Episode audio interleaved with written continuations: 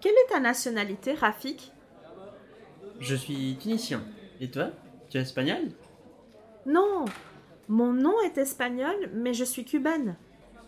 À Cuba, on parle espagnol, c'est ça Oui, nous sommes plusieurs latino-américains dans la classe. Ah oui, Victor, non Il est chilien Oui, c'est ça. Magda aussi, elle est argentine. Oscar est bolivien. Andrea est hondurienne. Nous sommes comme une grande famille. C'est super ça Moi, je me sens un peu seul. Mais Nour n'est pas tunisienne aussi Non, elle est algérienne. Mais vous parlez la langue arabe tous les deux, non Elle est berbère. Elle parle un peu l'arabe. C'est fascinant.